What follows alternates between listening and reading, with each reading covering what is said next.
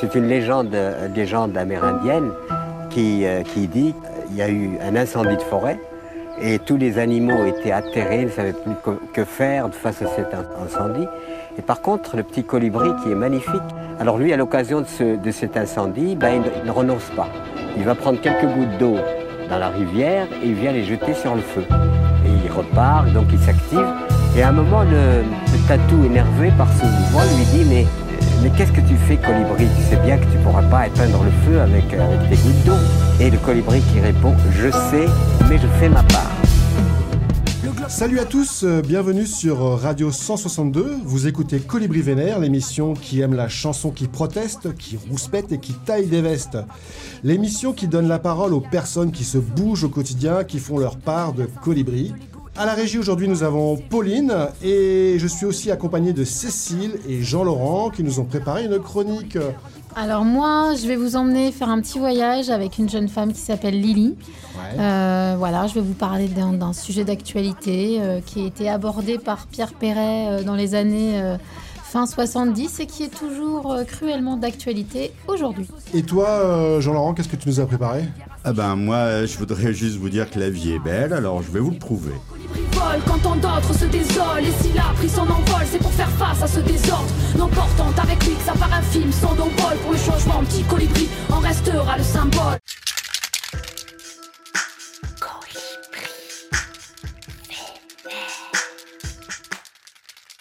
Aujourd'hui, nous avons le plaisir d'accueillir Ezra, qui est graffeur et qui est à l'origine de la création du Diaspora Crew. Lui et ses camarades mettent de la couleur sur les murs de Lorient et de ses environs. Ils rendent l'art accessible à tous. Et d'ailleurs, leur dernière exposition éphémère Wood Street a cartonné en décembre dernier. Ils sont incontournables dans le paysage lorientais. Avec Ezra, nous allons parler de, bah, de graphes en général et surtout des, deux expositions éphémères pour lesquelles euh, vous êtes connus, c'est-à-dire euh, la fresque post-apocalyptique. Et puis la dernière euh, dont je viens de parler, euh, bah, la, fresque Wood Street. Bonjour Ezra. Bonjour. Euh, on est ravi de, de t'avoir avec nous. Ma première question est basée sur, sur la rencontre. Le graffeur n'est pas tout seul devant son mur. Non, alors déjà le graffeur, le graffeur déjà pour démarrer le graffiti, c'est souvent parce qu'il connaît quelqu'un qui le pratique déjà qu'il démarre sa pratique. Ouais. Donc il y a déjà euh, cette base-là. Euh, et puis après, bah, au fur et à mesure de sa pratique, on, fait des connexions. Encore en plus, quand on est euh, pas, enfin, on fait partie d'une scène qui est pas très très nombreuse, parce que sur le pays de l'Orient, il n'y a pas non plus 20, 25 000 pratiquants dans le domaine du graffiti. Ouais. Et puis, et puis après, de, fur enfin, ouais, de fil en aiguille, en fait, les, les connexions amènent à des envies de peinture. Et puis, du coup, bah, c'est des projets qui se réalisent comme ça. Enfin, nous, on a des connexions un peu partout euh, en France et puis au-delà. Euh, du coup, euh, et on espère bien que, justement, après cette période très particulière pour plein, plein de gens qui a fait justement que beaucoup de projets ont été annulés ou reportés ou décalés, que les choses vont pouvoir reprendre un, un rythme plus serein pour tout le monde, et ceci dans, bah, dans tous les domaines artistiques. Parce que nous, en graffiti, on a réussi quand même à à maintenir une pratique. Parce que notre activité, elle est quand même Covid. On est masqué, il y a une distanciation entre les personnes, ça se passe dans l'espace public. Ce qui n'est pas le cas, malheureusement, notamment des disciplines du spectacle vivant. Et quand on voit euh, à quel point euh, ce secteur est mal en point en ce moment, euh, voilà, on, mesure encore plus notre chance de pouvoir continuer à pratiquer notre art, nous. Mm. Ouais, c'est clair. Et puis, euh, c'est aussi euh, bah, l'avantage finalement, c'est que c'est quelque chose qui est dans la rue. Donc, effectivement, c'est ce que tu dis, c'est accessible à tous. L'intérêt ou l'avantage, en tout cas, du, du graphe, c'est que c'est visible par tous. Ouais, c'est un art qui, qui trouve ses racines dans qui trouve ses racines dans une période qui est particulière. Euh, c'est les années, enfin la fin des années 70, début des années 80 aux USA, euh, avec une, une partie de la jeunesse en fait américaine qui se rebelle contre une société dont elles se sont exclues. Et puis du coup voilà, donc le graffiti naît, c'est un taux de vandalisme de dingue, une répression de ouf aussi derrière. mais en même temps, c'est un choc pictural de, de malade parce que la signature et la signature du peintre devient un élément essentiel de la de l'ensemble pictural. La signature, désormais, elle fait 4 mètres de long, 2 mètres 50 de haut, elle est mise en couleur, traitée en volume et tout. Donc, du coup, c'est un, un choc artistique qui a bah, qui a eu l'effet d'un tsunami à l'échelle de la planète. hein. C'est le choc artistique du XXe siècle, en fait, ce truc-là. Ouais, c'est pas, ça s'est pas fait en, en- en un jour. C'est d'abord un, bah, un cri de, de révolte, une volonté d'expression. Et puis, euh, bah, je, je pense notamment, euh, bah, j'ai un exemple, mais ça peut être mai 68, tu vois, par exemple, sous, les, sous, les, sous les pavés à la plage, ou après, comme tu le dis, euh, euh, à New York, euh, les années 70-80. C'est aussi un, un cri de colère à- au départ. Bah, c'est une, une époque, la fin des années 70, début des années 80, où il y a quand même énormément de choses qui émergent au niveau artistique, euh, de- qui sont de l'ordre de la contestation. Je veux dire, c'est la naissance du punk, c'est la naissance du reggae, c'est la naissance du metal, c'est la naissance du rap, c'est la naissance de, de- des musiques électroniques, c'est les premiers sound system en Angleterre, avec, euh, voilà, c'est des trucs avec les euh, Spiral Tribe, je crois, un truc comme ça, à l'époque, qui étaient des, des précurseurs en la matière. Donc c'est une époque où la contestation, elle va aussi de pair avec des gains euh, en termes de matière humaine, c'est-à-dire en termes de droits humains, les, bah, les luttes féministes, les luttes pour les, pour les droits, euh, tu vois, des, des personnes de couleur. euh. tu vois, c'est des choses, c'est une période en fait où il y a des, où il y a des, où il y a une, une verve, une verve contestataire qui s'exprime et le graffiti euh, va là-dedans. Alors, faut, je pense que ce que ce qu'on a vu sur les panneaux euh, de, de manifestation euh, de mai 68, euh, c'est effectivement du graffiti comme le définit le petit Robert, à savoir une inscription, Ouais. tu vois, des choses, voilà. Après, le graffiti artiste, enfin, le mouvement artistique graffiti tel qu'on le pratique nous, à la base, c'est vraiment euh, le fait de travailler la signature du peintre, c'est-à-dire que le message, c'est que le peintre est indissociable de sa peinture. C'est-à-dire, peu importe ses casquettes, qu'il soit pauvre, qu'il soit riche, qu'il soit blanc, qu'il soit noir, asiatique ou je ne sais quoi, euh, son métier, peu importe, sa religion, euh, c'est quelqu'un. Mhm. Et à ce titre-là, il, voilà, il existe. Et à la base, c'est vraiment ça. C'est vraiment ça, c'est j'existe et je vous emmerde. Et j'ai le droit de m'exprimer. Non mais voilà, tu vois, c'est vraiment ça en fait. Mhm. Mais comme le punk, le hardcore, comme comme d'autres qui, tu vois, qui ont prôné, tu vois, des euh, Enfin, le punk, par exemple, est précurseur en matière de, de végétarisme, en matière de, tu vois, de lutte antifasciste, euh, de, de, de, de création euh, de zones autonomes, euh, de squats, tu vois, d'appropriation. Alors nous, en France, on a une vision des squats qui est particulière parce que c'est, on pense tout de suite à des endroits un petit peu nauséabonds ou une Il certaine. n'y a, pas de- il y a, pas- il y a pas de faune, il y a pas de vie, il n'y a pas de créat- Ouais, alors créativité. que quoi. les centres sociaux, quand tu vas en Italie, quand tu vas en Allemagne, quand tu vas dans d'autres trucs, c'est des endroits autogérés avec des ateliers. En fait, c'est ce qu'on appelle les maisons de la culture, quoi, tout simplement. Et sauf que ça se fait de façon euh, autogérée par des collectifs de personnes. Forcément, il y, a une- il y a des gros mouvements politiques aussi. euh, extrême, enfin d'ex- d'extrême gauche, hein, ce qu'on va appeler l'extrême gauche, des mouvements libertaires, mouvements anarchistes, qui sont qui sont aussi là-dedans. Mais euh, voilà, c'est encore un autre débat, ça. Mais c'est c'est euh, il y a une culture, de toute façon, de la contestation qui est présente depuis des années. Le graffiti en fait partie. Sauf que c'est un art à part entière. Pour le coup, c'est pas du street art, même si ça se déroule dans la rue. Je voulais venir. ouais. Ouais, le truc, c'est que street art, pour nous, c'est un petit peu comme euh, si on comparait le golf et puis le rugby pour parler des sports de balle. Ça n'a rien à voir, a priori. Euh, Il y en a un où il faut mettre un short et l'autre un pantalon à carreaux.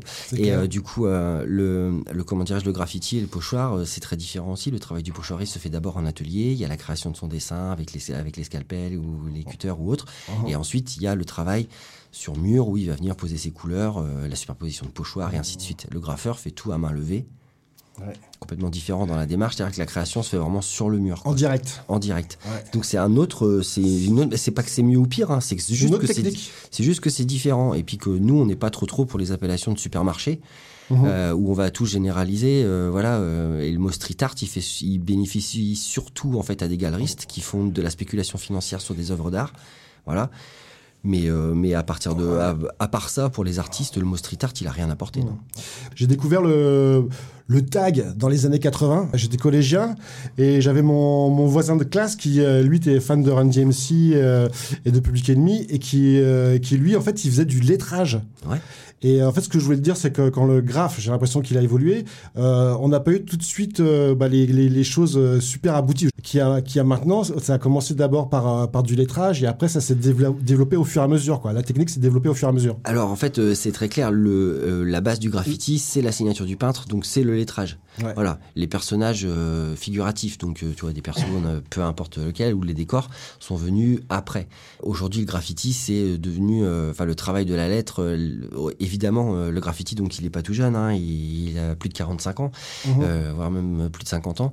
Donc du coup, euh, donc du coup, aujourd'hui, bah, c'est un art euh, qui a forcément évolué euh, de façon euh, énorme parce qu'en fait, il se pratique à l'échelle de toute la planète. Il y a des scènes incroyables en Amérique du Sud, en Asie, euh, enfin oui, en Europe, partout, en Afrique, il y a des scènes qui se développent, il y a des trucs. Enfin, c'est c'est vraiment un mouvement parce que c'est de la culture populaire, ça se passe dans l'espace public et du coup, c'est quelque chose qui paraît accessible déjà à des artistes qui n'auraient pas forcément franchi le cap euh, euh, avant, enfin s'ils avaient eu un parcours trop classique, c'est-à-dire via des écoles de dessin ou des choses comme ça. Du coup, il y a quand même des choses très codifiées, tout ça. Alors, le graffiti, c'est euh, je prends tous les codes du dessin et je prends juste ce qui m'intéresse pour que ça patate quoi. C'est assez simple en fait, et c'est pour ça que ça, marche et que ça se disperse. Dans l'idée, c'est simple, si tu veux. Dans l'idée, c'est simple. L'idée, c'est de faire de l'impact visuel. Ouais. Point barre. Et que ton truc, il cartonne. Voilà. Que les gens puissent pas passer à côté sans avoir la, enfin, la rétine éclatée. Mhm. Donc, euh, donc voilà. Donc forcément, si tu veux, c'est, euh, c'est, euh, il y a, il y a des choses qui ont évolué en matière de technique. Je veux dire, en termes de jeu de couleurs, en termes de, enfin, même de style. Enfin, tu vois, il y a eu le tag au, démarrage, mais il y a eu les, enfin, tout le style, ce qu'on appelle old school, avec des lettrages plus ou moins, plus ou moins lisibles et tout ça. Puis au fur et à mesure, tout s'est déstructuré. J'en faisais aussi sur ma page à l'école. non, mais tu vois, tout est, mhm. tout, tout est devenu de plus en plus déstructuré, de plus en plus graphique, de plus en plus 3D, de plus en plus et il y a des gens qui arrivent à mélanger les genres, mais c'est un truc de malade. Faire sur la planète, c'est c'est franchement c'est un phénomène artistique. Euh, je sais pas s'il est. Enfin, moi j'ai eu la chance d'aller à l'étranger pour pouvoir peindre, d'être invité sur des festivals à l'étranger, et euh, j'ai pris ma claque euh, à la fois par la qualité des réalisations et à la fois par la modestie et par par euh, la convivialité qu'il y a dans ce milieu. quoi. C'est-à-dire que c'est un truc de dingue. C'est comme si on était une grosse tribu euh, éparpillée euh, tout au, tous aux quatre coins de la planète. Il suffit de pas être trop con, je pense, et puis, et puis d'arriver à faire sa place. C'est pas très compliqué, en fait. Il faut juste être sympa et puis respectueux. Mmh. On respecte que ce qui est respectable. Hein. Et l'image, elle, est, elle a aussi bien, bien évolué, dans le sens où il y a eu une image, en tout cas avec le tag, où, où c'était l'appropriation du mur, où chacun était sur une conquête de territoire, ça existait aussi à un moment, et je pense que ça a pu contribuer aussi à une mauvaise image, où chacun, l'objectif, c'était peut-être euh, de marquer simplement son territoire, et pas être forcément dans quelque chose de proprement visuel, de beau, je sais pas. Sûrement, après, si tu veux, c'est pareil, je pense qu'il y a autant de pratiques de graffiti qu'il y a de pratiques de graffeurs, il y a des gens qui sont, qui à l'époque ont démarré par le vandal, euh, puisque c'est de ça dont on parle, euh, et qui aujourd'hui euh, font continuer à faire du vandal, mais qui font aussi, tu vois, des expos en galerie, des trucs comme ça, quoi. Ce serait intéressant de justement de, de poser la question aux galeristes s'ils payent les amendes, du coup, des artistes qu'ils ont, voilà. Mais tu vois, après, c'est, t'as aussi des gens qui sont jamais passés par la case vandal et qui font de la grosse fresque parce que c'est leur kiff, ou parce que du coup, ils ont pas kiffé le vandal, tout simplement.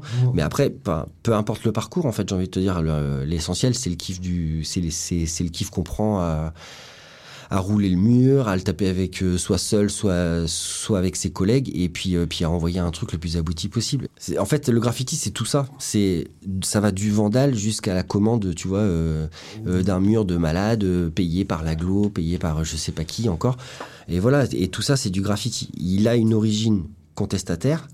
Euh, il y, a, euh, y a le fait que voilà, il y a la signature des peintres qui est toujours présente. Et moi, moi je suis un lettreur, tu vois, à la base aussi. Hein. Moi, je me suis mis à faire des persos puis du décor, mais parce que voilà, c'est mon taf et qu'il fallait et qu'en intervenant dans un collège, il fallait bien que je sache que je sache dessiner Pikachu ou, Captain America, sinon, enfin, sinon tu te fais lâcher, quoi. Tu vois. Mais le, en tout cas, ce que je veux dire, c'est que le, le regard a nettement euh, évolué.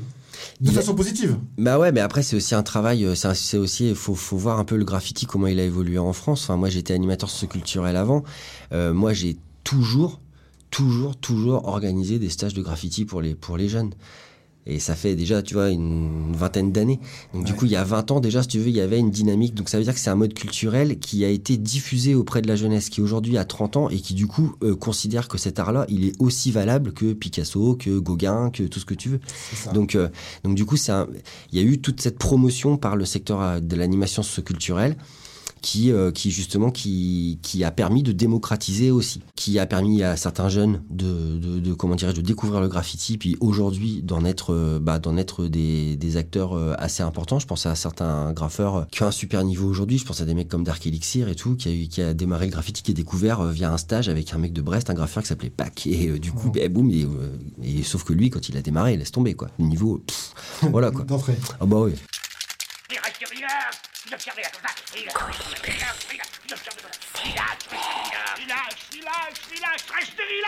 Cécile, euh, je sais pas, je pense que c'est le moment de, de ta chronique. euh, tu, nous Oui. as, tu, donc, tu nous as donc, euh, sans, transition, j'étais à fond là. ouais, tu nous as préparé un, un truc sur... Un sur- truc. Un truc sur, sur, sur Pierre Perret, il me semble. Ah oui, on va quitter, on va aller dans une autre, une autre atmosphère. Donc euh, moi j'ai choisi de vous parler de Pierre Perret. Pierre Perret dont le crissement du vinyle remplissait ma maison tous les dimanches matins en y faisant souffler un vent de liberté lorsqu'il ouvrait la cage aux oiseaux ou qu'il entonnait le célèbre, et là vous pouvez le chanter avec moi, tout, tout, tout, vous serez tout tout sur le zizi. Voilà. Et ça nous faisait marrer et on le reprenait avec ferveur, tous en chœur, en famille. Ce n'est que plus tard, lors de la sortie de Lily, qu'il interprète avec les ogres de Barbac, que je m'intéresse à une autre facette de Perret, celle de l'engagé, qu'il était d'ailleurs déjà avec le zizi, mais dans mon enfance, cet aspect m'avait échappé. C'est donc sur le sujet traité dans Lily et qui résonne presque à l'identique aujourd'hui que je vais m'attarder. Pierre Perret a souvent personnalisé l'oppressé en lui donnant un nom. Ainsi, Lily prend corps sous nos yeux. Ce n'est pas une victime de la xénophobie, non, c'est Lily. Cette petite fille croisée dans la rue. Celle que l'on peut croiser, effectivement, celle que, à qui l'on peut tendre la main ou refuser le regard, ce qui nous implique directement. Car ne serions-nous pas tous responsables du sort de Lily en qualité de témoin actif ou passif? De sa plume bien aiguisée et avec la simplicité qu'il sait nécessaire pour rendre ces textes accessibles à tous, l'artiste nous livre une chronique du racisme ordinaire. De celui qui, insupportable pour qui le subit, est bien souvent invisible pour celui qui le fait subir. J'emprunte cette définition à une journaliste. Lily est écrite en 1977, l'année de ma naissance. 43 ans déjà et pas une ride. Et la chanson non plus, d'ailleurs. On y suit le parcours d'une jeune femme venue des Somalies. Le texte ne dit pas les raisons qui l'ont poussée à quitter son pays. Serait-ce pour trouver du travail, sachant qu'il n'y en a déjà pas assez pour les Français?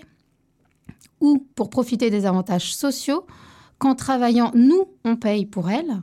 Et j'en passe, car les préjugés non plus n'ont pas pris une ride. À moins que ce ne soit pour fuir les conflits qui gangrènent son pays. Lily a-t-elle été victime de la guerre de Shifta, qui sévit dans le nord-est de la Somalie de 63 à 67, ou de celle de l'Ougandin, qui oppose de 63 à 64 l'Éthiopie et la Somalie?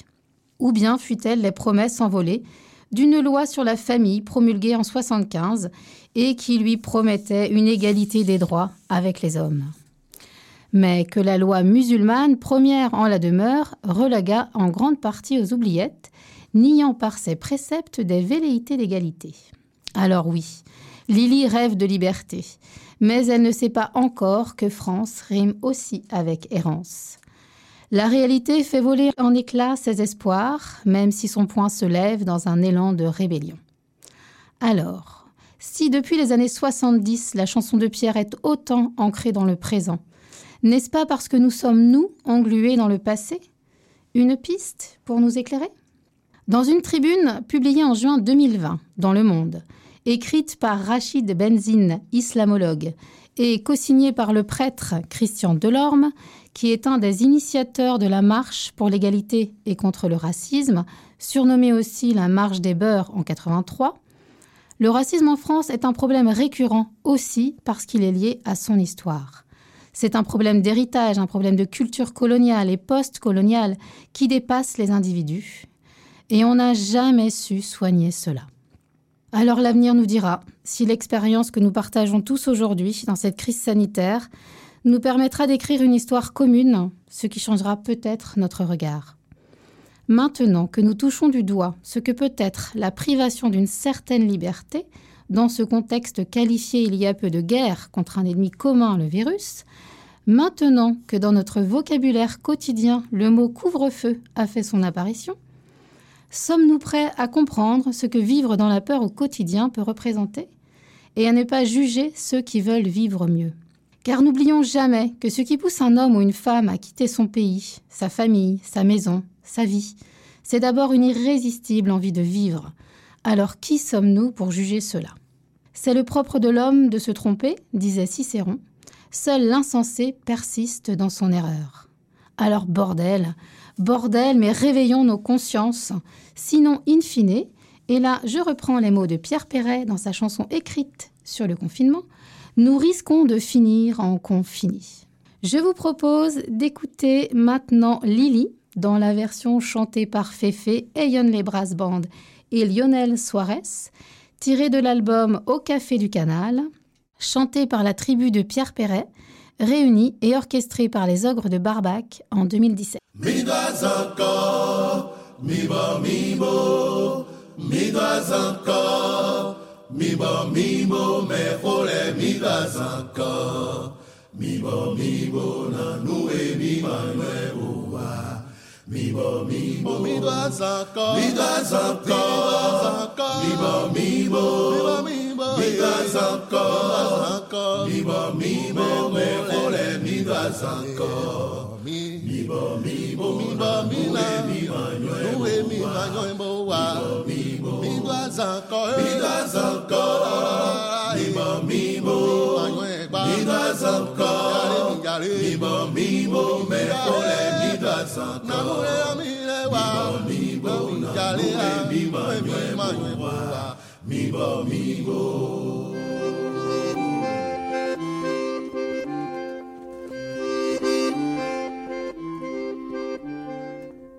On la trouvait plutôt jolie, Lily. Elle arrivait des Somalies, Lily. Dans un bateau plein d'émigrés qui venaient tous de leur plein gré vider les poubelles à Paris. Elle croyait qu'on était égaux, Lily. Au pays de Voltaire et d'Hugo, Lily. Mais pour Debussy, en revanche, il faut de noir pour une blanche, ça fait un sacré distinguo. Elle aimait tant la liberté, Lily. Elle rêvait de fraternité, Lily. Un hôtelier russe secrétant lui a précisé en arrivant qu'on ne recevait que des blancs. Elle a déchargé des cajots, Lily. Elle s'est tapée des sales boulots, Lily. Elle crie pour vendre des choux-fleurs. Dans la rue, ses frères de couleur l'accompagnent au marteau-piqueur. Et quand on l'appelait Blanche-Neige, Lily, elle se laissait plus prendre au piège, Lily. Elle trouvait ça très amusant, même s'il fallait serrer les dents, ils auraient été trop contents. Elle aimait un beau blond frisé, Lily qui était tout prête à l'épouser. Mais la belle famille lui dit nous ne sommes pas racistes pour dessous, mais on ne veut pas de ça chez nous. Elle a essayé l'Amérique, Lily. Ce grand pays démocratique, Lily. Elle aurait pas cru sans le voir que la couleur du désespoir, là-bas aussi, ce fut le noir. Mais dans un meeting à Memphis, Lily, elle a vu Angela Davis, Lily, qui lui dit Viens, ma petite sœur, en s'unissant, on a moins peur des qui guettent le trappeur. Et c'est pour conjurer sa peur, Lily, qu'elle lève aussi un point rageur, Lily. Au milieu de tous ces dudus qui foutent le feu aux autobus, interdits aux gens de couleur. Oh. Mais dans ton combat quotidien, Lily, tu connaîtras un peu bien, Lily. Et l'enfant qui naîtra un jour aura la couleur de l'amour contre laquelle on ne peut rien. On la trouvait plutôt jolie, Lily. Elle arrivait des Somalies. Dans un bateau plein d'émigrés qui venaient tous de leur plein gré vider les poubelles à Paris. Migas encore,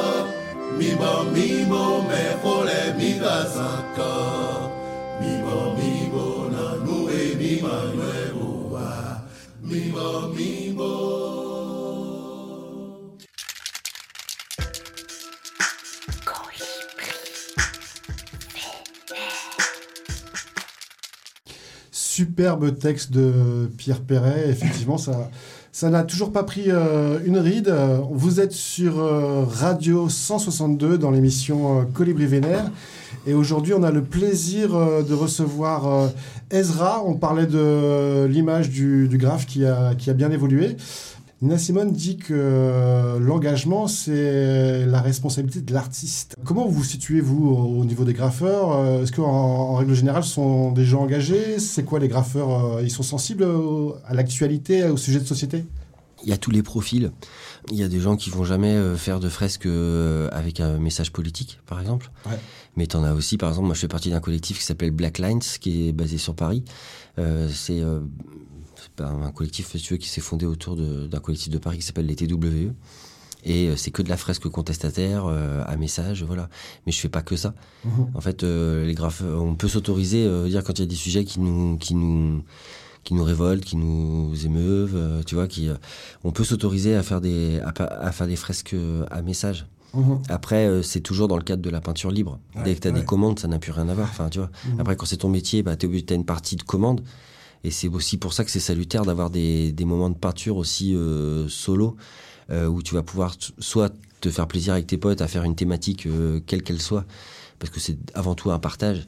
Voilà. Euh, le graffiti, déjà, il met de la couleur sur les murs, si tu veux. Il rompt la grisaille, donc c'est déjà un Déjà. acte, c'est déjà un acte politique en soi, quoi. Ouais, ouais. Donc après, il n'y a pas forcément le graffiti, c'est un, c'est un acte politique. Parce que de toute façon, c'est, euh, ça ça permet aux gens de relever la tête au moins une fois dans leur, dans, leur- dans leur journée. Il y en a qui le font jamais. Ouais. Il y en a, ils partent de chez eux le matin, ils, euh, ils sont résignés pour aller au taf, ils rentrent le soir, c'est la même. Et le seul moment où ils regardent euh, en face d'eux, c'est pour regarder leur télé, quoi. Donc, euh, bah non, non. Le graffiti, il a ce mérite-là. C'est déjà, c'est déjà, une ré- enfin, c'est déjà un art qui, qui, parce qu'il vient d'en bas et qu'il a pris sa place de façon euh, totalement euh, sauvage et euh, qui a pris sa place, quoi. Donc c'est un acte politique aujourd'hui. le graffiti, je pense que ça peut peut-être un petit peu impressionner certains décideurs politiques, tu vois. Ouais, ça fait peur. Bah, tu prends un collectif comme le Diaspora Crew, capable de taper des fresques de 60 mètres de long par 9 mètres de haut en 4 jours. Ben, ouais, j'ai pas intérêt de faire le con, quoi, parce que si je me mets, si je me mets à dos ces gens-là, ils peuvent très bien le faire, et tu vois, une fresque comme ça, tu les fasses pas, quoi. Notre art, c'est un message. Nous, si on fait du graphe, c'est pour pouvoir le pratiquer, quoi, parce que sinon, c'est un sport de riche, tu vois, acheter les bombes et tout machin, voilà, c'est pas la peine, quoi. Mais euh, mais euh, mais oui, on est toujours, on a toujours, tu vois. euh, moi, j'ai organisé le festival Unisson de culture sur l'Orient. C'était un festival libertaire avec, tu vois, antifasciste, euh, voilà, anticapitaliste, tu vois, avec des vrais messages. Et ma- et c'est un festival où il y a toujours eu du graffiti. C'est même le graffiti était devenu un des pôles essentiels, si c'est pas le pôle essentiel Du festival. du festival, parce que du coup, c'est un spectacle euh, populaire. Justement, euh, je voulais te, pour euh, aborder la, la- la fresque post-apocalyptique, ça a été bien, comment dire, bien répertorié. Euh, on a, voilà, ça, ça- ça a cartonné aussi avant celle de Wood Street. Mais il y a quelque chose dont on a moins parlé dans la fresque, dans la fresque pardon, post-apocalyptique, c'est euh, la fresque des, des migrants pour euh, rebondir sur, euh, sur la chronique de Cécile. Mm. Alors dans ce dans le dans l'ancienne fourrière de Lorient, euh, Ouais. on a réalisé plusieurs fresques. On a réalisé donc la fresque post-apocalyptique dont tu parlais de 120 mètres de long par 7 mètres de haut. On a fait aussi une, une fresque sur les peuples et civilisations disparues. Avant, on avait fait une fresque sur le Japon médiéval et on a fait aussi une fresque donc sur la sur la condition d'accueil des migrants euh, en France. Euh, voilà, donc forcément c'est un regard à un moment donné sur une illustration, tu vois, ça, voilà. Mais on fait un parallèle en fait, si tu veux, entre les entre les gens qui arrivent sur les plages euh, françaises ou euh, qui essaient de traverser des montagnes pour peu qu'il n'y ait pas des cordons d'im- d'imbéciles de, de génération identitaire à, à se mettre en, en barrage. Euh, donc ces gens qui essaient d'arriver en France et euh, on faisait le parallèle en fait entre euh, avec les gens qui en 39-45 ont dû fuir les bombardements allemands et toutes ces populations françaises en fait qui se sont retrouvées sur les routes. N'étaient-ils pas heureux de trouver euh, porte ouverte un coin de cheminée euh, pour se mettre, pour se réchauffer, euh, un morceau de pain à manger et du coup, je comprends pas qu'aujourd'hui en France, on puisse avoir aussi de façon aussi régulière dans les médias ces, images de, de personnes en totale détresse qui débarquent sur des plages. Ça veut dire que l'État se fout complètement de cette question. C'est c'est tout simplement ce que ça signifie. Et que quelque part, c'est euh, regardez la misère, donc ne vous plaignez pas. On oublie, C'est un peu ça le message qui est lancé à la population, je pense. on oublie aussi le, le cours de l'histoire. Oui, je Euh, pense. et qu'on oublie qu'on a tous euh, un voisin, un parent euh, qui est polonais, italien, espagnol, maghrébin, et, qui- et que c'est ça qui fait la richesse de la France. Bah, bah, bien sûr, parce que la France, de toute façon, c'est un pays qui s'est reconstruit. De toute façon, ce serait, ce serait complètement stupide d'avoir une velléité, enfin, d'a- d'avoir des discours xénophobes, racistes, tout ce que vous voulez, vu que la France tire sa richesse, enfin a tiré sa richesse pendant des siècles de ses colonies, que euh, qu'elle a été reconstruite grâce à l'apport de, de main d'œuvre étrangère dans les années 50, 60, 70. euh, que les pouvoirs publics euh, se sont servis de ces populations-là comme juste effectivement de la main d'œuvre, euh, et qu'après on sait pas trop où les mettre, donc on construit des grandes barres d'immeubles dégueulasses, euh, des clapiers à lapin en fait pour entasser des familles. C'est juste euh, innommable en fait ça. Il n'y a pas plus irrespectueux que ça. Et dans le diaspora crew, le fait de l'appeler comme ça aussi, ça, ça a du sens. Bah nous, euh, Dans le mot diaspora, justement. Bah, le mot diaspora, pour nous, c'est euh, la dissémination euh, d'une culture, d'une idée au travers de la planète. Et pour nous, le graffiti, c'est exactement ça. C'est-à-dire que c'est une idée euh, qui va trouver certaines formes en Amérique du Sud, d'autres formes en Amérique du Nord, d'autres formes en Asie, ainsi de suite. En fonction des endroits dans lesquels euh, elle est pratiquée, la culture locale, la culture graphique locale euh, peut éventuellement aussi euh, se, se, se joindre à ce mouvement et du coup donner des choses complètement, complètement dingues. Moi, je suis très influencé par la scène sud-américaine et il y a des mélanges artistiques entre justement euh, dessins précolombiens et, euh, et des choses très figuratives et des choses très graffiti, mais c'est juste des cartouches visuelles, quoi. C'est impressionnant, quoi. C'est magnifique, quoi. Justement, Cécile, je crois que tu avais une, une question par rapport à la signature de, de Ezra. Tu avais une question précise. euh, Mhm. Euh, je sais que vous avez chacun un petit peu votre particularité dans les techniques que vous utilisez, dans ce que vous mettez en avant. Et que toi, as aussi, tu m'avais dit, mais moi, je voudrais du lettrage. Il faudrait qu'il y ait du lettrage parce que c'est important dans le graphe. Parce que ça. Alors, qu'est-ce que ça Bah. amène? Qu'est-ce que ça ajoute? Qu'est-ce que ça veut dire? Alors déjà, ça amène euh, déjà le lettrage, c'est le graffiti. Donc euh, on peut pas se dire graffeur si on n'est pas si on n'est pas adepte du lettrage. C'est la première chose. Pour pour moi. Mm. Après, ça reste mon opinion. Elle est critiquable en tant que telle. Il y a a aucun souci. Et fresque graffiti, si on ne fait que du personnage et si on ne fait que des décors et ainsi de suite, pour moi ça perd euh, ça perd son un peu de son âme. Le message c'est il n'y a pas euh, y a pas de dissociation entre le peintre et sa peinture.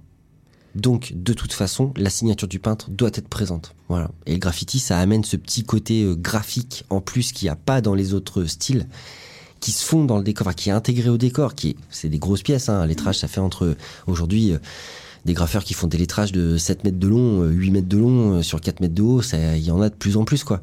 Donc, ça fait des réalisations assez impactantes.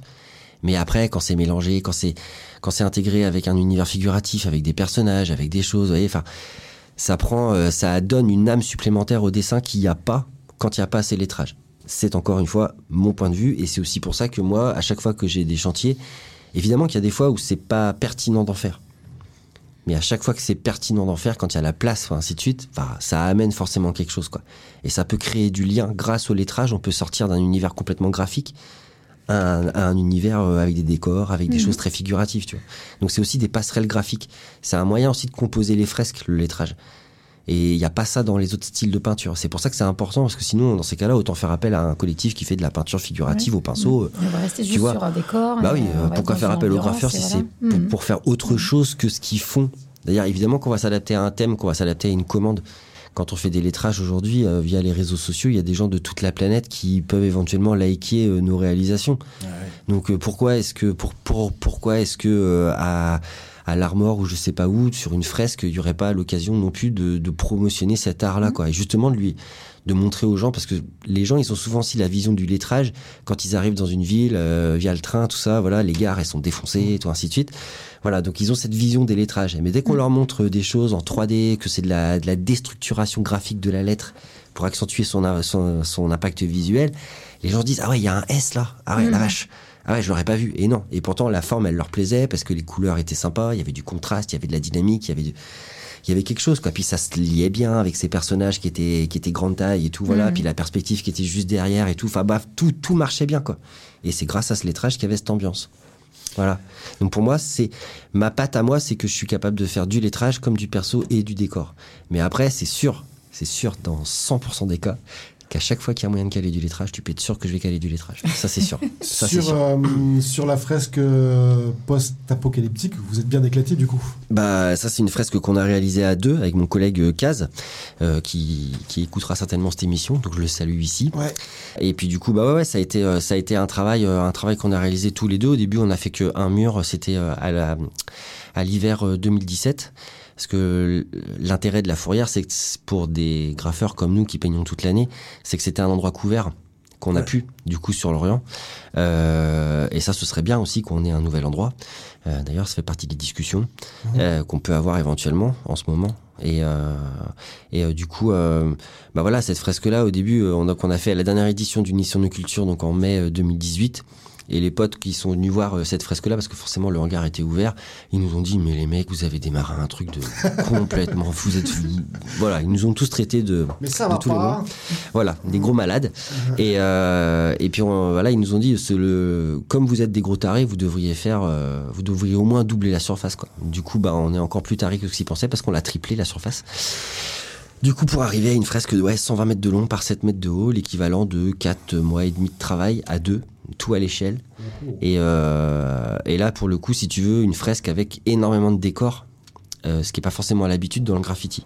Mais là, on a voulu vraiment que les gens rentrent dans un univers quand ils rentraient dans cette, euh, dans cette fourrière, dans cette scène fourrière. Et euh, du coup, je pense que ça a de se marché. sentir dedans quoi. Ah ouais, ouais, bah de toute façon, c'est ça. Ouais. Nous, on recherche en fait euh, le fait de faire de la fresque grande taille, ça provoque un côté immersif. Ça, tu, tu- l'œuvre, elle est autour de toi, donc du coup, toi en tant que public, tu rentres dans l'œuvre, et ça, ça, ça, ça te crée une dimension euh, complètement dingue, complètement dingue. Et c'est aussi Avec les dinosaures. hein. comment La fresque avec les non, la, dinosaures. non, la fresque, euh, c'est bah celle-là pareil, si tu veux, elle, est tellement grande et tout que quand t'étais au pied du mur, tu pouvais que, ouais, tu pouvais que te dire, mais attends les mecs, mais pff, voilà, à l'échelle, à 8 mètres de haut, euh, tu vois, euh, sur un seul meuble, euh, voilà, euh, des tarés quoi. Notre fils, il, s'est- il, est, il a rentré, non, il est rentré dans le monde des dinosaures à ce moment-là. Ça a eu un impact, enfin ça a un impact dans le lieu déjà. Ouais. Et en plus, la taille, euh, Bah, ça, c'est- voilà, ouais. tu, tu rentres carrément dedans, là, tu vis un rêve. Bah, c'est ça, c'est comme, euh, c'est comme depuis, tu vois, un moment, en fait, on, donc on travaille, on a travaillé la, on, tra- on continue de travailler la grande taille euh, en termes de réalisation pi- picturale.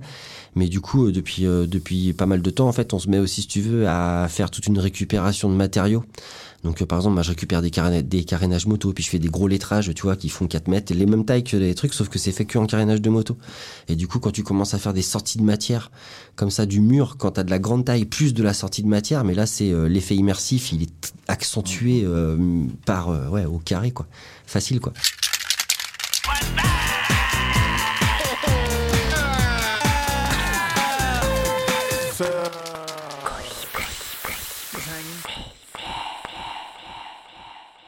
Jean-Laurent, j'ai envie, de, euh, te, poser une question. euh.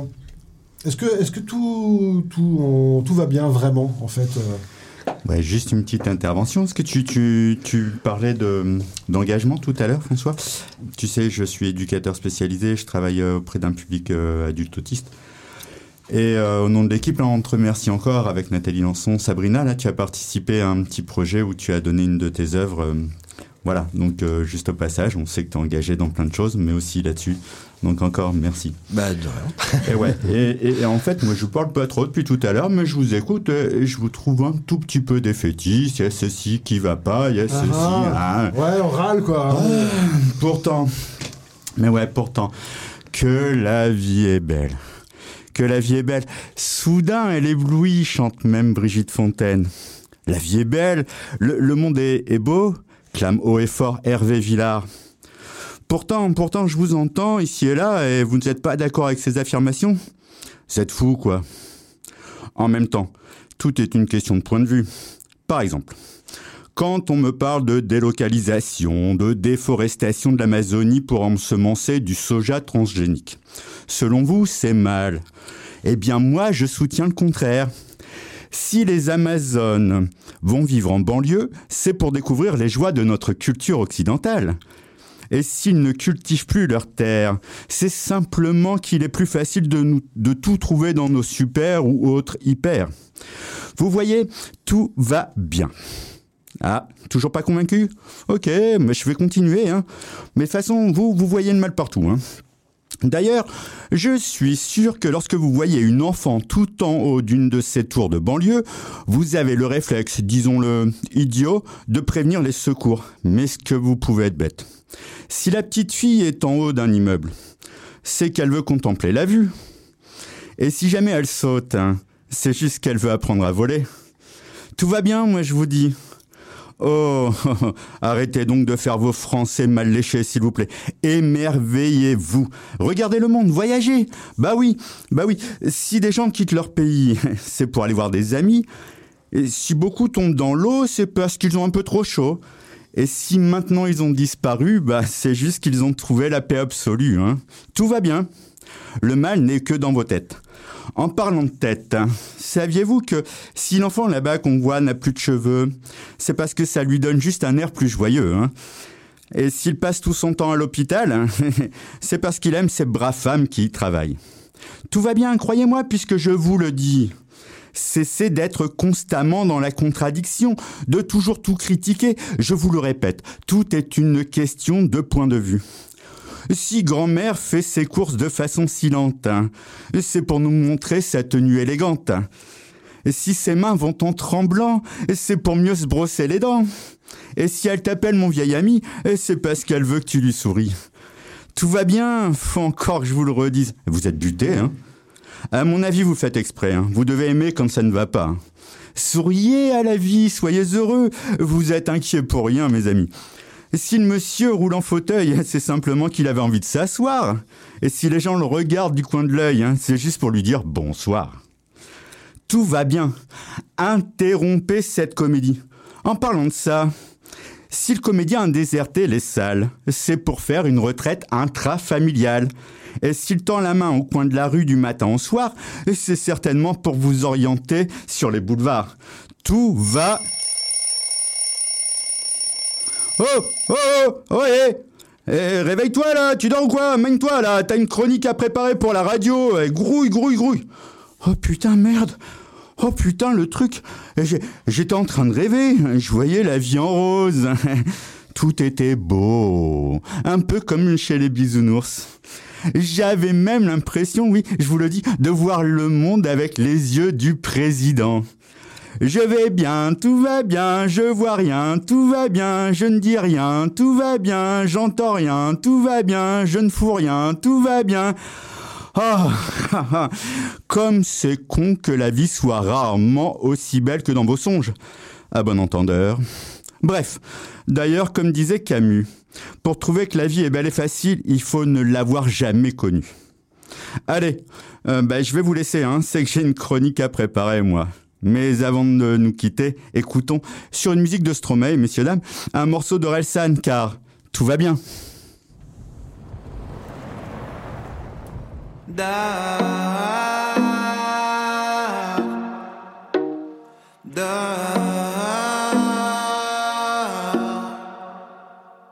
Si le monsieur dort dehors, c'est qu'il aime le bruit des voitures. S'il s'amuse à faire le mort, c'est qu'il joue avec les statues. Et si un jour il a disparu, c'est qu'il est devenu millionnaire. C'est qu'il est sûrement sur une île avec un palmier dans sa bière. Tout va bien.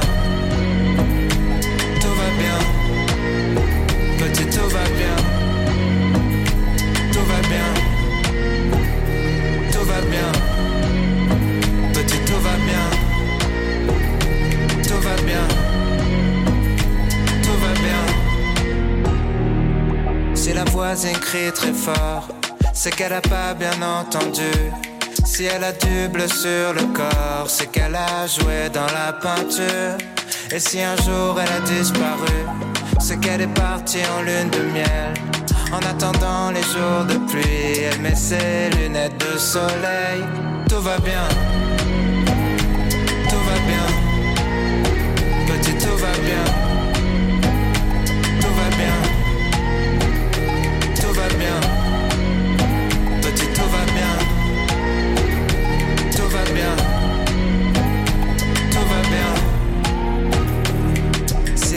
Se tirent dessus, c'est qu'il y a des vaccins dans les balles.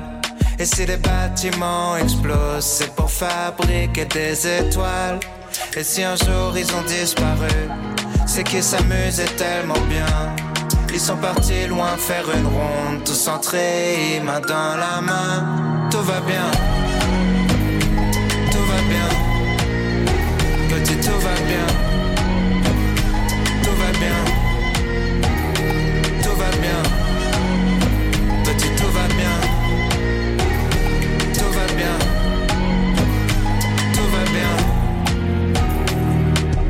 Ніколи не вірь тому, що написано. Da, da.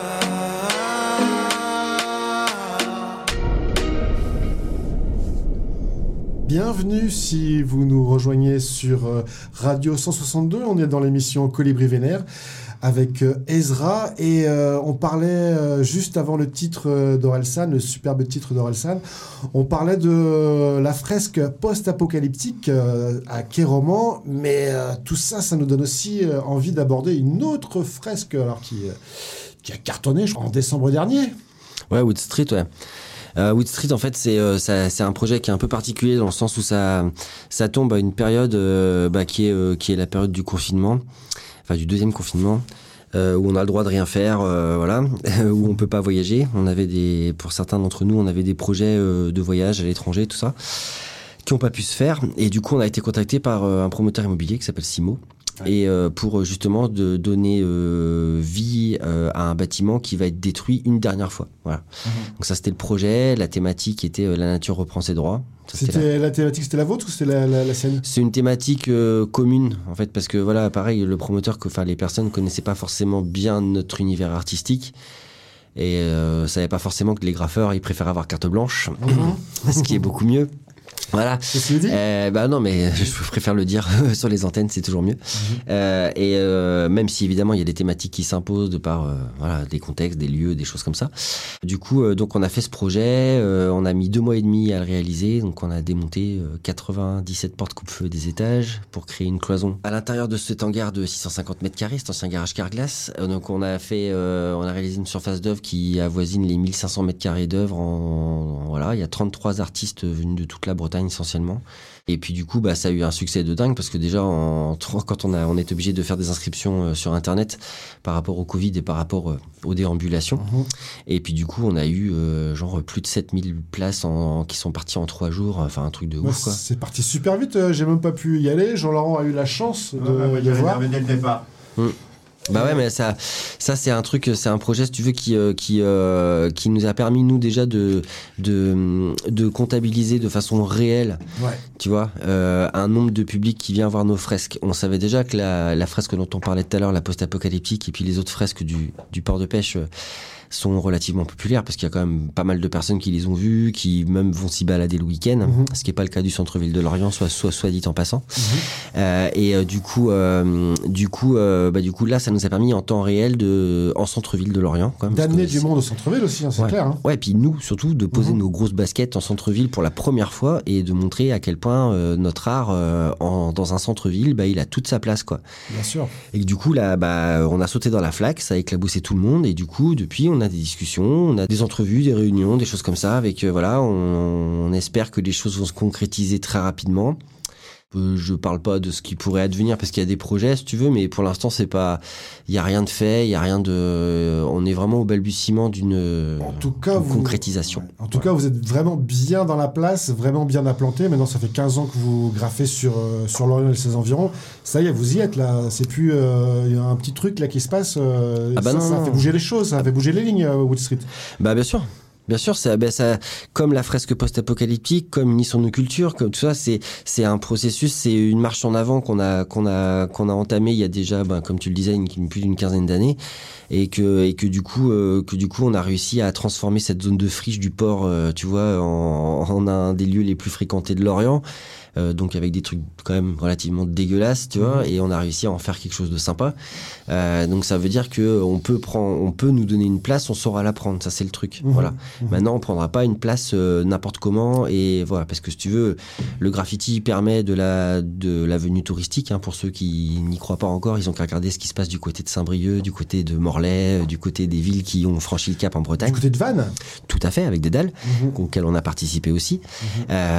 Et que du coup, bah, euh, ce genre de, ce genre de choses-là, euh, euh, dans une ville comme Lorient, qui a un potentiel mural quand même relativement, relativement important, parce qu'elle est reconstruite, et bah, du coup, ça peut faire, disons que si Lorient saute le cap de bosser avec nous, ça peut intégrer cette ville à une cartographie touristique. Là, je parle plus, tu vois, de graffiti et d'art et tout ce que tu veux. Là, je parle de tourisme pour des centres-villes qui se meurent, où il y a trois locaux commerciaux sur 10 qui sont vides. Ça peut amener du public et ça peut faire vivre les commerces locaux. A- a- Donc c'est évident que les graffeurs, par contre, ne seront plus bénévoles. Bah oui, bien sûr. Ouais, parce que Ça vous- aussi, c'est clair. Vous y passez euh, du temps sur, euh, sur les murs, euh, à travailler gratos, donc il faut bien manger aussi quelque part. Quoi. Ouais, puis j'ai envie de te dire, c'est ça aussi l'expérience d'un festival comme Unisonoculture, avec énormément de personnes qui sont venues nous voir. Tu sais, les nouveaux amis, à chaque fois que tu fais quelque chose de bien, t'as plein de potes qui viennent te voir, des, nouveaux, des personnes que t'as pas vues depuis 25 ans, mais qui de- tout d'un coup se souviennent de, de ta tronche. Et euh, du coup, euh, des gens qui viennent te voir pour te dire Ah ouais, j'ai un mur chez moi, patati patata. Mais dès que tu commences à parler de budget, tout de suite, c'est plus la même, quoi. Ouais, ouais. Sur, euh, sur Wood Street, en tout cas, c'était l'occasion aussi d'avoir les, les- les retours des, des personnes. C'était quoi les, les retours? Bah, le retour, c'est que enfin, enfin, il y a ça à Lorient et au centre-ville. Euh, enfin, il y a quelque chose de qualitatif en matière de, enfin, qui, qui peut ressembler à des choses qu'on peut voir à Nantes, Lyon, euh, Grenoble, Paris, euh, Bordeaux, euh, dans des grandes villes. Euh, Il y a quelque chose, enfin, il y a une scène ici à Lorient. Je parle pas que de nous, je parle du Moqueur aussi, dont on a peut-être parlé tout à l'heure. Mais euh, voilà, c'est il y a des collectifs qui sont là depuis euh, de- depuis un moment, qui font du taf, qui sont connus, qui sont reconnus par la population. Il est temps qu'il y ait une véritable reconnaissance institutionnelle de ce phénomène-là. Euh, je veux dire, à l'échelle de tous les acteurs institutionnels du, pays de l'agglo, quoi. Parce qu'il n'y a pas de raison que le graffiti et les fresques soient euh, situés qu'en ville. Je veux dire, la campagne, moi j'habite en campagne, et il y a des murs qui sont sautés en campagne, et la campagne, elle a aussi euh, le droit d'avoir de la peinture. On peut faire des fresques sur un cimetière, par exemple? Bien sûr, on l'a fait à. C'est pour ça, ouais. À partir du moment où les murs sont pas en pierre, nous euh, on respecte la pierre parce que c'est un travail euh, artisanal, euh, manuel. C'est euh, la conception d'un aglo, par exemple d'un parpaing, c'est pas du tout artisanal, hein, c'est industriel. Donc le parpaing, on y va. Il y a aucun souci. Un mur en pierre, euh, un graffeur qui se respecte, il va pas forcément aller taper de mur de pierre. Mm. Donc, euh, du coup, euh, Wood Street, ça vous conforte aussi, ça vous fait du bien, ça vous rassure, ça. Bah nous de toute façon, on est, euh, nous ça nous a conforté dans une chose, c'est qu'on n'est jamais aussi bon que quand on fait ce qu'on aime. Mhm. Voilà, que nous en fait on est des faiseurs, qu'on n'est pas euh, on n'est pas adepte de la réunionite aiguë, qu'on a autre chose à faire que de passer notre temps dans les bureaux et tout ça à, discuter. Le meilleur truc qu'on sait faire et ce qu'on adore faire, c'est peindre et envoyer du et faire ce qu'on essaie de faire le mieux quoi. Donc du coup nous ça nous a conforté là-dedans parce que je veux dire à un moment où personne ne faisait rien, bah nous on a sorti ça quoi. Puis, euh, faut, pour bien préciser les choses, euh, on l'a pas dit, mais c'est euh, Wood Street, c'est quand même 6800 euh, spectateurs euh, sur un temps donné. On peut très bien imaginer, s'il n'y avait pas eu de temps donné, le nombre de spectateurs, vous l'avez calculé ça? C'est impossible Bah si, c'est possible. Hein. Euh, tu me dis parce que du coup il y a, y a 6800 inscriptions, mais après il y a des groupes scolaires qu'on a pris dans la semaine après. Donc je te dis, on, a- on avoisine les 8000 personnes sur 10 jours. Donc tu as 30 jours dans un mois. Donc si tu fais du 24 000 personnes par mois. Ouais, sans compter que quand ça a été réouvert, ça a été repris d'assaut à nouveau, les, les inscriptions. Mais bien sûr, c'est que c'est que c'est que c'est euh, ça participe aussi d'un phénomène qui est mondial. C'est ce que j'expliquais. Et que les gens aujourd'hui il y a des il y a des générations pour lesquelles euh, le graffiti est un art au même titre que les autres. Et du coup ils vont aller voir ça. Mais par contre ils vont pas aller voir le- l'exposition d'aquarelle parce que du coup ça leur parle pas. Mhm. par contre ça ils vont aller voir. Et du coup c'est un art qui parle aux gens à ce titre là il a le droit d'être représenté quoi.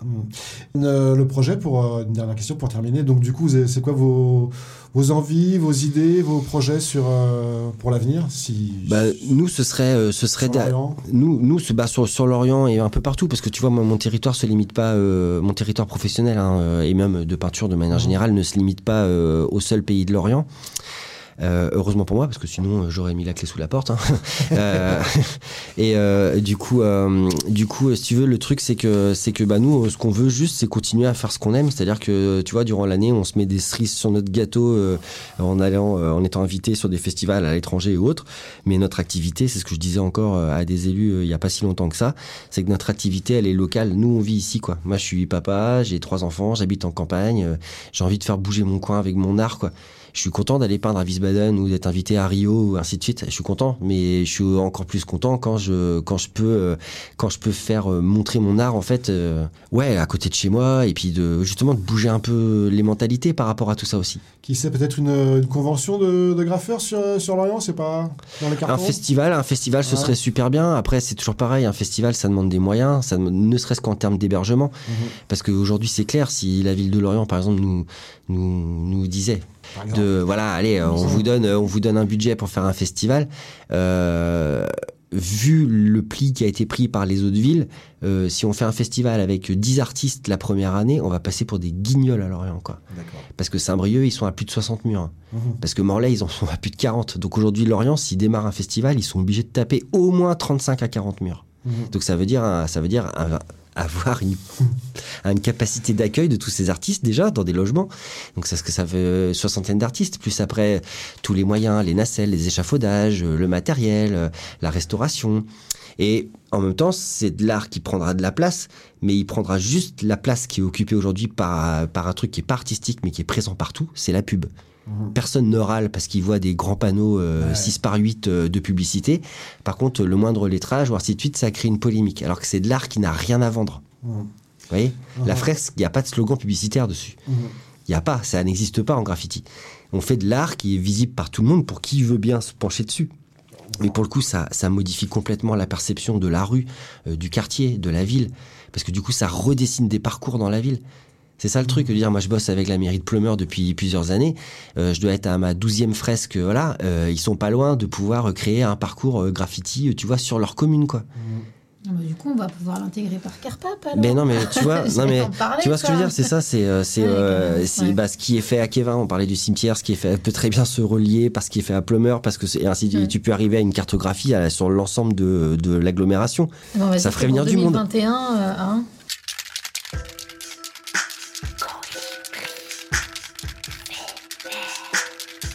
Merci, le temps passe. Merci beaucoup, euh, Ezra, d'avoir mis de la couleur dans notre ville, des paillettes dans nos, dans nos, dans nos vies. C'est pas fini. Euh, j'espère que vous allez continuer bien longtemps à ce que Lorient soit sous les bombes, en tout cas. Ah, joli, joli. Petite euh, dédicace à NTM. Elle est vite de côté celle-là. euh, Ouais, avec un collectif de graffeurs. Ouais, hein. Ouais, ouais. ouais, c'est ça. On bah n'est oui. pas sur du, on sera, on va pas être sur du NTM cette fois-ci. Euh, Ezra, tu nous as choisi un titre pour terminer. Ouais, un titre d'un groupe euh, qui s'appelle Siberian Meat Grinder, euh, qui s'appelle euh, le, le morceau s'appelle Face de Clan. Euh, c'est un morceau, euh, voilà, que je kiffe parce qu'en fait, il représente, enfin, il y a pas mal de styles que j'adore en fait là-dedans. Euh, et aussi, j'ai aussi programmé du du hardcore trash metal euh, exprès aussi pour casser un peu l'image selon laquelle les rappeurs écoutent, enfin les graffeurs écoutent que du hip-hop. On en écoute aussi, mais c'est pas forcément que le cas. Je veux dire, euh, on peut très bien être sensible à la musique classique et puis aimer le graffiti euh, bien trash et puis euh, c'est pas incompatible quoi. Donc ça aussi, puis pour faire découvrir aux auditeurs quoi. Évidemment, donc euh, en... attention, ça, ça va décoiffer. Euh, salut à tous, euh, rendez-vous très très bientôt et merci encore Ezra. Ciao ciao. Salut. Salut